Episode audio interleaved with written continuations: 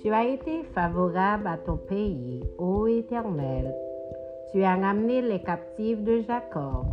Tu as pardonné l'iniquité de ton peuple. Tu as couvert tous ses péchés. Tu as retiré toute ta fureur. Tu es revenu de l'ardeur de ta colère. Rétablis-nous, Dieu de notre salut.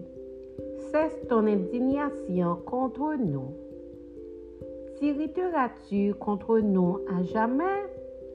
Prolongeras-tu ta colère éternellement? Ne nous rendras-tu pas à la vie afin que ton peuple se réjouisse en toi?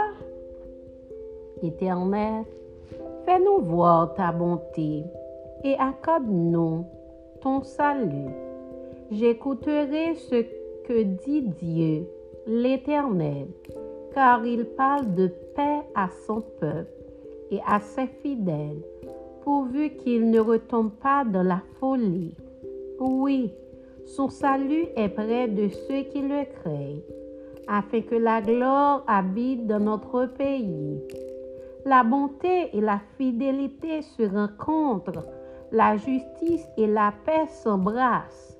La fidélité germe de la terre et la justice regarde du haut des cieux. L'Éternel aussi accordera le bonheur et notre terre donnera ses fruits.